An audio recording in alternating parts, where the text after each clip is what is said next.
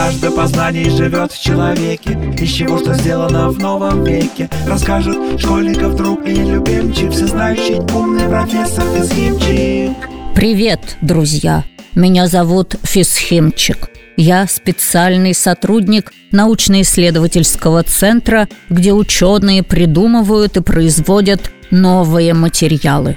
Вместе с моим другом Костиком мы гуляем по парку, ищем новые материалы вокруг нас и изучаем их свойства. В прошлый раз мы с Костиком узнали, что композитные материалы встречаются и в природе – Многие секреты природных композитов люди уже раскрыли и используют для создания новых материалов. Сейчас мы с Костиком направляемся на лодочную станцию. Костик, мы с тобой уже знаем, что в Месопотамии и Древнем Египте речные суда делали из тростника, пропитывая его вязким битумом. Битум затвердевал, и лодка получалась что надо – а из чего делали лодки другие народы? Это легкий вопрос, Фисхимчик. Кто же этого не знает? Из дерева. А еще ты мне рассказывал, что лодки отливали из бетона. Да, Костик. Строили и железобетонные суда. Но после дерева основным строительным материалом для кораблей стала сталь. А вот и лодочная станция. Давай посмотрим, из чего делают малые плавсредства сейчас. Из пластмассы? Близко, но не совсем верно. Из пластмассы или пластика можно сделать только игрушечный катер, а настоящее плавсредство из пластмассы не получится. Нужно что-то более прочное.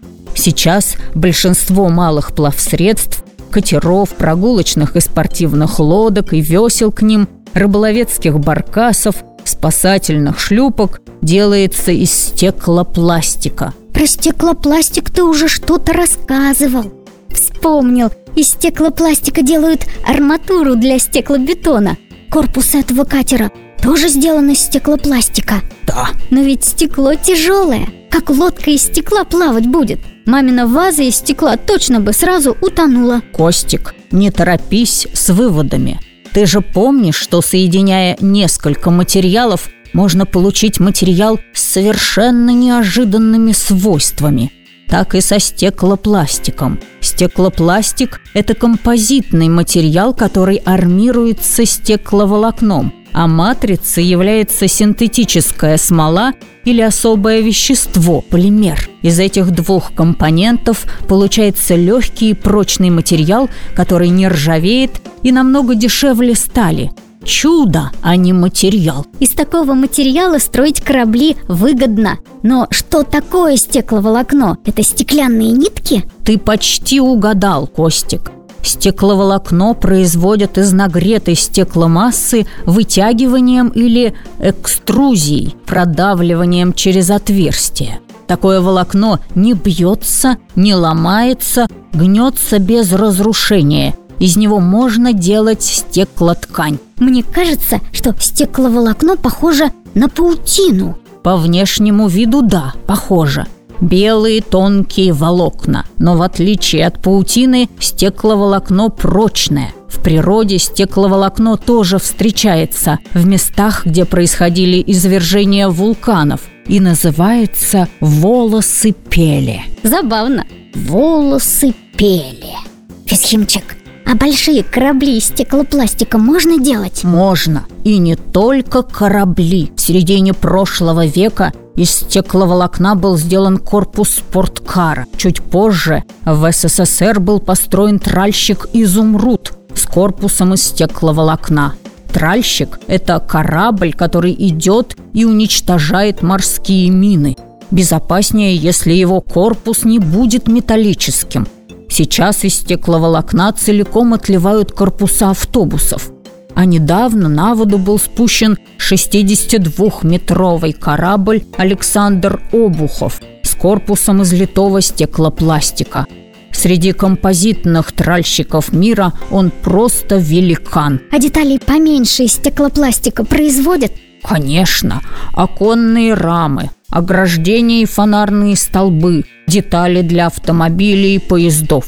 Стекловолокно стало первым современным композитным материалом. а теперь окружает нас повсюду. Исхимчик, ты рассказал про корабли, но ничего не рассказал про самолеты. Сейчас исправлюсь.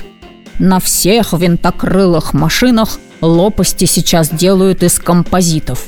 И самолеты полностью из алюминия уже не строят. В современных самолетах композитных материалов почти половина. Такие самолеты могут поднимать больше груза и требуют меньше топлива.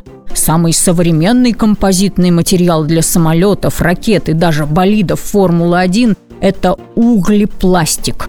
Он черного цвета. Углепластик? Дай-ка подумать, если армирующий компонент в стеклопластике – это стекловолокно, то в углепластике – углеволокно.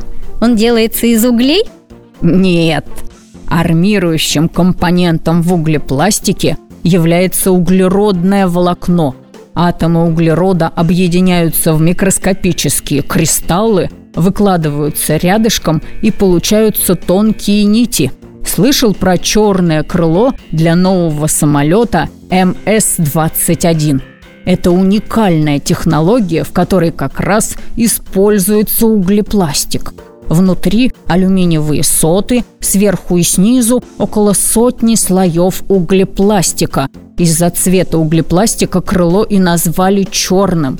Такое крыло будет высокопрочным и очень легким. Как много разных материалов научился создавать человек. Да, Костик, именно так.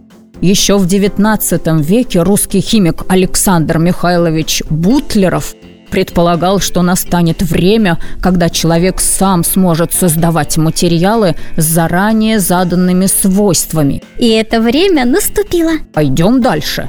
Нам наверняка попадется еще что-то интересное.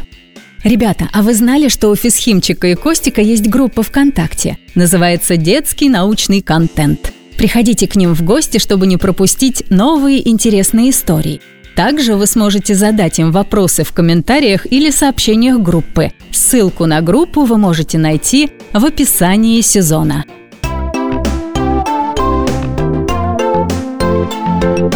Жажда познаний живет в человеке Из чего что сделано в новом веке. Расскажет школьников друг и любимчик Всезнающий умный профессор Физхимчик